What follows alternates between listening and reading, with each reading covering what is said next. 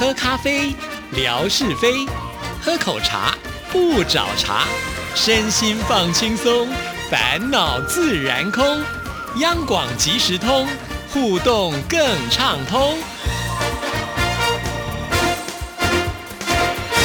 亲爱的听众朋友，大家好，欢迎收听今天的央广即时通，我是谭志毅。今天呢是第五十七届广播金钟奖入围系列专访的最后一组了。这一组呢不是别人，就是志毅自己和戴胜峰老师。所以呢，今天戴胜峰老师特别来跟我们一起连线，分享他的入围心得。戴老师您好，哎，志毅好，各位听众朋友大家好。戴老师呢是每一年呢在这个时刻都要来接受志毅的访问，也是挺厉害的，已经连续有好几年了吧？哦，我是从二。二零一七年开始参加金钟奖的呃竞赛啊。然后从二零一七、二零一八，其中二零一九年因为没有作品，所以没有参加。最后的二零二零、二一、二二呢，所以等于就是说呢，每一年都有节目可以入围，真的是一个非常大的荣幸跟光荣呢。是太厉害了，这个斜杠教授，呃，在这个广播当中呢，表现的实在太优异了。那当然还是要请老师来先分享一下你自己个人的心得感想。嗯，我觉得这一次我们的这个入围的节目《新唱台湾颂》呢，哎，我觉得啦。我真的今年有非常大的一个成就感，怎么说呢？因为呢，从我们的这个气化成型的部分呢，就是我跟志毅，我们两个真的是非常仔细的讨论，然后呢，很深入的来去探讨台湾很多的一些音乐类型哦。那我还记得做这个原民音乐的时候，我们还试图去连线了南岛音乐，我们还访问到了夏威夷的原住民音乐的音乐家，有非常多元的这种音乐来源哦。那我觉得这些部分都让我觉得很有趣。那另外更重要的是呢，我们这次也尝试了片头有一个小小的，这有点像小广播剧的感觉啊。那这个小广播剧呢，我也拉了我的儿子进来做广播剧，我拉了我的太太进来做广播剧，其实真的蛮有趣的。原来呢，大家的声音放在广播里面有这样不一样的呈现，好好玩哦。对，的确，那老师呢？虽然他的正职呢是这个大学的教授啊，不过呢，在投入广播的这个工作上呢，是非常的尽心尽力的啊。那而且呢，我觉得老师是有个非常灵活的头脑啊。虽然呢，呃，音乐并不是他的专业，但是我觉得老师就是能够呢，呃，把他的心理结合在这个其中，让听众朋友呃在听节目的时候就觉得哇，收获满满哈。再加上呢，戴老师的声音就是有一种魅力啊，不管到哪去啊？大家听到戴老师的演讲，大家听到了戴老师的广播，都说这个声音太迷人了。所以可能戴老师呃拿到奖金的时候，应该要这个好好的谢谢爸爸妈妈。哦，对，这个真的是，其实我也不知道为什么我有这个声音，还真的是爸妈生给我的。对啊，再来呢，就是戴老师也很喜欢呢，就是在麦克风前呃跟大家来做这样子的一个分享。也就是呢，当你拿到麦克风之后，我觉得戴老师就是整个人会火起来的那个热力十足，然后呢就满满的能量。你自己有没有发现你有这样的一个特质？哎，这个有哎，我时常就发现了，尤其像在学校，有时候要主持一些校庆活动啦，或者像是一些比较大型的一些晚会哦，那每次在上台前都紧张的要命，就担心等一下咬螺丝啦，什么什么忘台词啊、忘流程的。但是呢，只要麦克风拿到手，站上去，哎，我基本上真的就是人来疯，巴拉巴拉巴拉巴拉的，哎，倒也一个螺丝都没有，然后就主持完了。真的太厉害了！可是你前面讲说你会紧张，我才不相信。哎，大家都说不相信，但其实其实真的蛮紧张的哦。我每次跟大老师合作，我都觉得他完全看不出紧张，而且是那种满心期待。哎，接下来换我们了，接下来换我们的那一种感觉。要领奖了，要领奖了，赶快上台，赶快上台。好，这次我们入围的是这个节目奖，但之前我们入围的都是节目主持人奖嘛啊，所以其实大老师在主持的这块功力是蛮强的。今天就要交给你一个重任，因为呢，每一次在做这个呃金钟奖入围系列，其实。这几年来，我也都有入围，但是我比较难自己访问自己，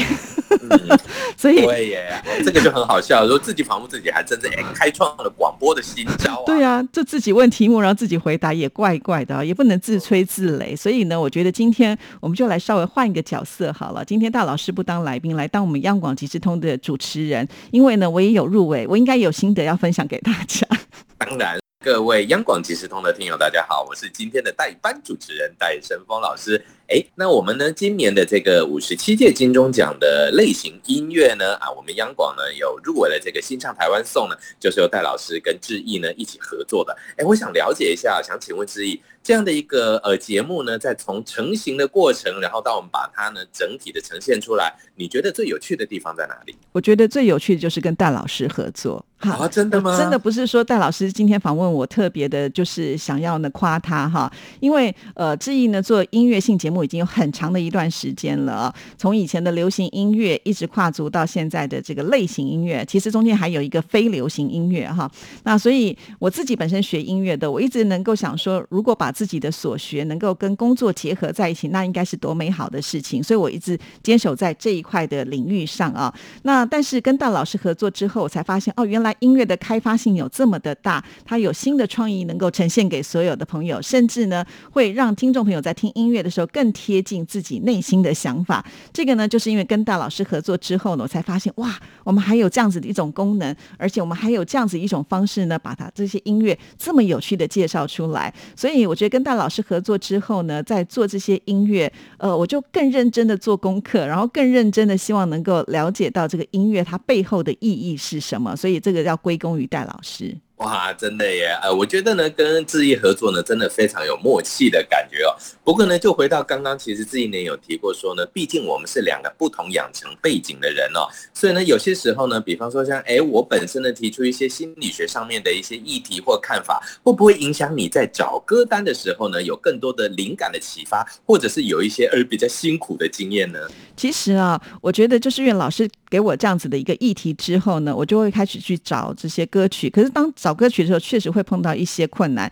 因为如果我完全不能够理解的时候，或进不了状况的时候，我找歌曲简直就像是那个无头苍蝇一样，很容易就撞壁撞墙了。但是呢，我就会再跟戴老师沟通一下，我说我这样真的没有办法找。哎，那我觉得戴老师他就是有一个很厉害的地方，他就很轻松的会告诉我说，哎，你可以朝什么样的方向？那我马上就好像那个开关打开来了，只要那个开关打开来的时候，我就可以很快的去把这些歌曲找到。那我觉得，呃，戴老师就是当我我找到这些。歌曲我把歌单给老师之后呢，哎，老师也可以马上的就去消化，能够呢结合他这个心理方面的一些议题，甚至呢我们在新唱台湾颂还强调了就是呃这个历史的故事啊，那把这样子的一个时间轴也放进来，所以我就觉得在整个节目的结构上来讲，它是一个还算蛮扎实，而且是呃有这个内容的哈，所以能够入围，那我想我们就是受到肯定，就非常非常的开心。嗯，真的没有错。这边也还要跟听众朋友们分享一个小秘密哦。其实志毅真的很认真的把每首歌它的发行年，甚至呢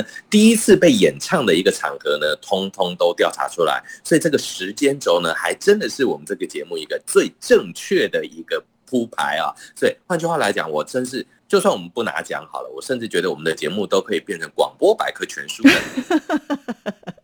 这就是我觉得要跟戴老师学的，非常的有自信心啊！哎，这是真的啊，对啊，谁做得到呢？当然只有我们这个团队喽，没错吧？嗯，我觉得这也是一种心理的鼓励吧，哈，可能就是跟心理专家合作，就会有这样子一种心态。呃，确实跟戴老师合作的时候呢，我做的功课就要很用心啊。最主要的原因就是因为我觉得戴老师是一个这么优秀的博士哈，那能够跟博士这个充满这么多学士研究的人一起来工作的时候。我不能够把这个节目拖垮，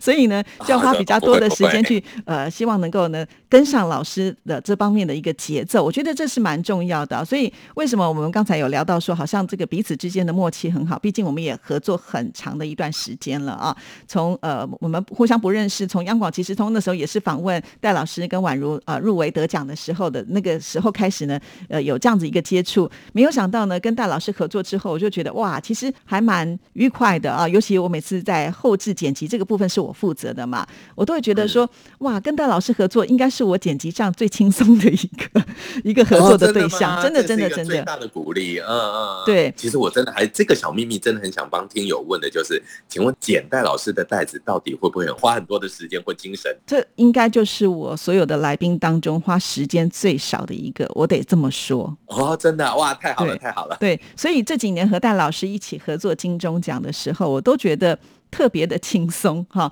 呃，不用呢，就是呃要怎么的精雕细琢，因为在平常的时候，我们几乎就是也没有套招，通常我只有把歌单给老师啊，把我可能想要讲的这个音乐的元素在哪里告诉老师，我们就没有蕊过。就是麦克风开了，质疑丢什么题目给戴老师，戴老师呢就是有办法接招，然后呢我们就继续的把这样的一个节目呢给他完成起来。所以我觉得在整个过程当中，呃，我好像也是一个学生，要听老戴老师呢可以告诉我一些心理跟音乐上的一个结合的知识。所以我一直觉得在和戴老师合作的时候，我是一个最大的收获者。哇，非常谢谢你今天真的哎，让我忽然间觉得嗯。不止我们在合作上有意义哦，其实呢，我们互相的这种在，像我个人也是在我的音乐素养的成长上方面呢，也获得了很多。所以我觉得我们更希望的呢，就是我们两个都有这么大的一个互相成长跟学习机会的时候，听友更能听得出我们的改变跟成长。当然，当然，我想最近呢，就有不少的听众朋友呢，在听这个节目会给我们很多的反馈啊，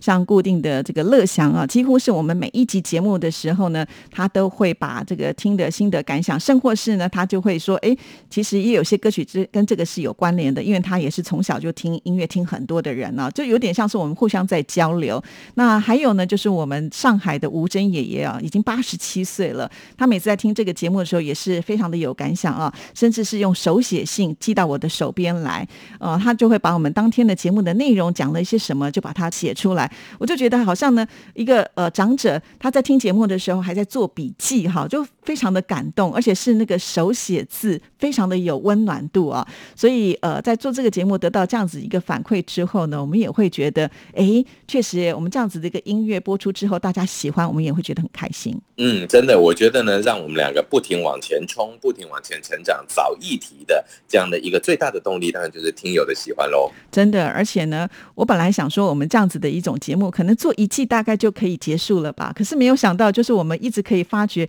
源源不觉的相。关的这个主题呢，把它呃放在节目里面，这个我都觉得有点佩服我们自己了。就而且都还没有重复哎，这个是我们真的蛮厉害的地方。真的，当我自己在做广播已经超过二十年的时间的时候，在这个节目当中还可以找回就是做广播的那种一开始的算是热情吧，就是觉得哎，在这里呢我有收获，那在这里呢我可以分享，在这里有很棒的音乐可以介绍给大家。这边我们要打个小广告喽。其实呢，各位听众朋友，我们这次入围的新新唱台湾颂呢，换了一个面貌。虽然还是新唱台湾颂，但是换了一个字，给你全新的，我们用全新的这个角度来新唱台湾颂。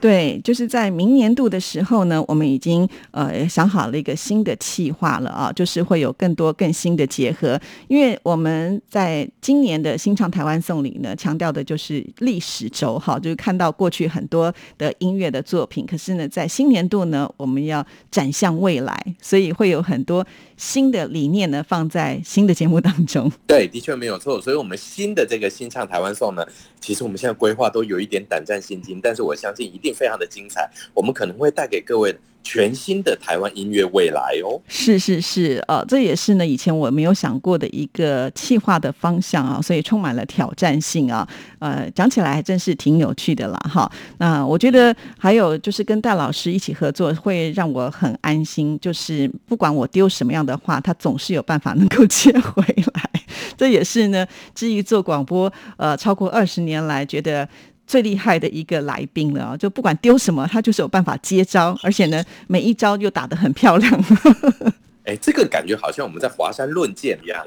事实上是这样，因为就是呢，当我们在做节目的时候，能够碰到这样子的一个来宾哈，他可以呢侃侃而谈，可是又不会完全抢了主持人的风采，然后呢，彼此之间能够达到一个平衡的效果。这个我觉得就是戴老师最厉害的实力了。嗯，这个我想呢，还真的是因为跟记忆的合作呢，让我们呢。更在这一种诶音乐跟心理的交锋中呢，还产生出了不一样的火花以及温度，我觉得这是非常好的感觉呢。是啊，虽然呢，戴老师平常我们见面的时间并不多哈，都是只有在这个录节目的时候才能够呃录音，但是每次一做节目的时候，好像就已经认识几十年的感觉。我我自己有这样的感受，我不知道戴老师会不会。哎，对，其实呢，即使我们现在是用远距来这样的录音呢。那但是呢，我甚至呢，其实可以感觉到志毅你微小的音调变化，我等一下就可以接话，这样的一个感觉。对啊，所以这个默契呢，已经培养的非常好。那虽然我们前几次都是这个坐在台下给人家鼓掌哈，但是我希望呢，